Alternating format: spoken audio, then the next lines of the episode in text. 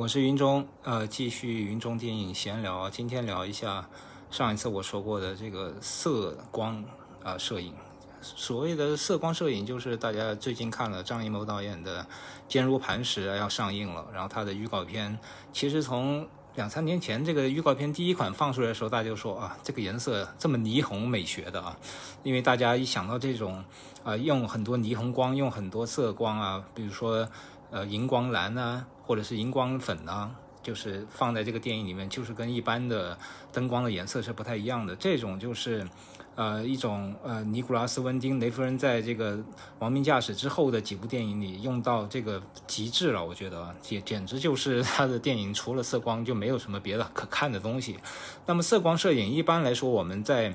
呃正常的拍摄的时候很少用到呃特别。呃，鲜艳的颜色啊，因为正常来说，我们的灯光就是两种色温嘛，一种暖色温，一种冷色温，呃，就是呃一种黄色光啊，一种是白色光，然后偏冷一点的。就正常我们在拍摄的时候，基本上就用这两种色温的光，呃，可以满足大多数时候的这个拍摄的需求。因为后期调色的时候，你还可以稍微改一下，比如说让它更暖或者让它更冷，呃，让它一些日光灯的感觉显得更泛蓝。那么用色光用的比较好的这个类型片，我们大家都知道啊，就是韩国类型片在，呃，用绿光啊，绿色光的方面是呃比较这些年啊，这一二十年来，我觉得算是比较超前的，因为它用了之后，大家都在学它用，像那个老男孩啊，朴赞玉老男孩，很明显，呃，整个片子是有点点偏绿的。那个整个基调，然后用了很多绿色的光来去强调，来去渲染。当然，这个不是他首创啊。像我们再往前看一看那个《黑黑客帝国》，《黑客帝国》整个片子的色调也是偏绿色调的嘛。所以那个绿色系其实韩国也是呃学的美国，包括呃再往前一点，这个《黑客帝国》之前用的绿色光的，其实这种电影也很多。像那个，我觉得呃。搏击俱乐部啊，包括那个七宗罪啊，他们这种拍广告的导演啊，大卫芬奇这种拍广告导演，他们采用色光的这种呃技巧会更多一些些。但是到后期，他现在已经基本上大卫芬奇的电影就很少用这么很鲜艳的颜色来去呃展现所谓的霓虹美学，基本上就没有了啊，就因为他拍夜晚。呃，也不是拍的少，但它还是像十二宫用很多夜景的时候，它也是用一些暖色光，就是最基本的灯光组就可以满足这个需求。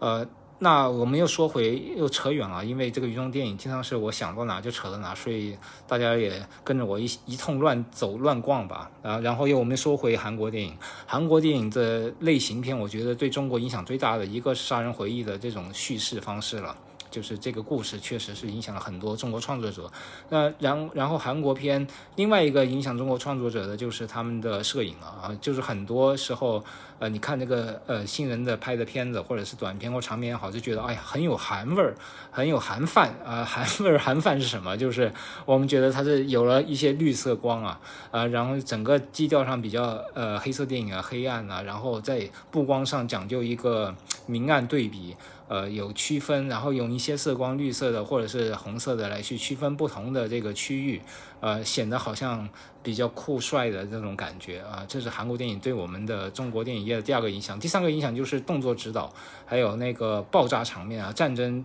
这样的动作指导。那么这些也是他们的工业到了一定的程度之后，自然的会给我们的一个，因因为我们中国电影很多的也是。问韩国电影要的动作指导来去做我们的这个动作设计，然后也是呃请了他们的一些战争场面啊，或者是一些大大型场面的这种呃场面指导来去指导我们。所以说，韩国类型电影的成功也的确与他们培养出一大批人才，然后他们又影响了别的国家的呃电影制作，这个也是分不开的。那么说完这个色光，我们又说回张艺谋这一部呃坚如磐石。坚如磐石，我觉得。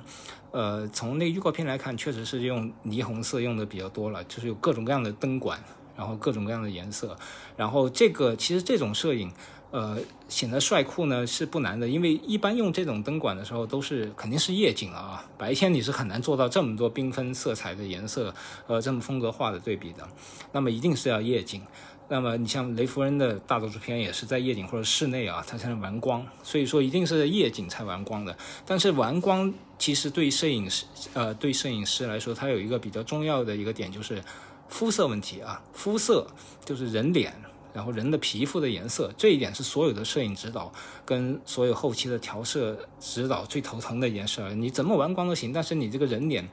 不能显得特别的怪异啊，因为又不是恐怖片或者是一些科幻片、神幻片，就他的面光或者是他的脸色。还是要回到一个相对人能够接受的，也不能全部都是泛绿的啊，泛紫、泛青的，又不是僵尸。所以说，呃，色光的这种摄影最重要的就是要控制人的脸部，但它其实又是要反射到周围的环境光啊，怎么把这个人脸显得很自然，在调色的时候又用又能反现出这个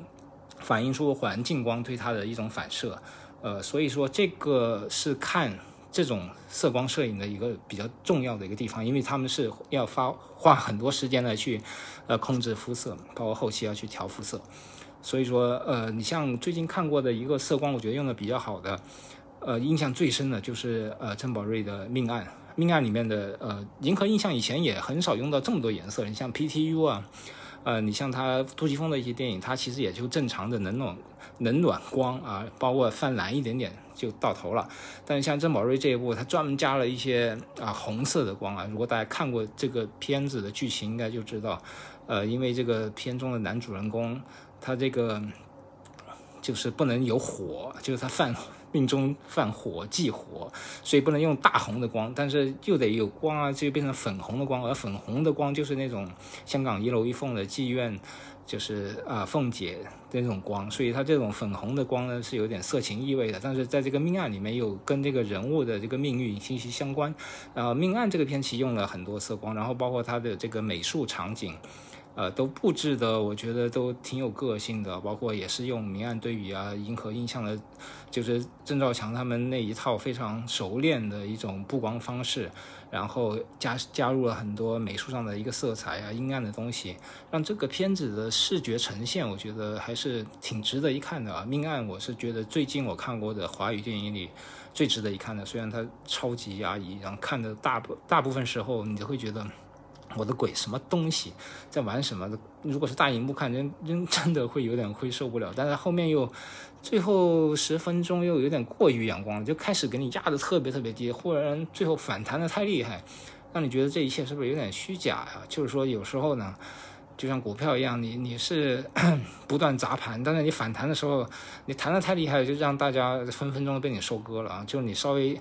谈的有次序一点，稍微就是喜怒交交叉一点，然后就不要太夸张。我觉得这是命案的结局，让我觉得过于阳光，吹的口哨有点夕阳，然后包括整个人物的状态，呃，当然整体来说这个电影还是挺值得一看的，因为林家栋贡献了一个不亚于刘青云的非常精彩的疯狂的演出了，杨乐文表现的也非常好。然后我觉得银河印象的那个御用吴廷烨，我觉得这里边也演的挺有意思的。反正这一部就是一个比较典型的、比较纯粹的银河印象出品。呃，从那个色光的摄影又扯到了银河印象了。我们再扯回张艺谋，张艺谋这一部至少我觉得从视觉上可能，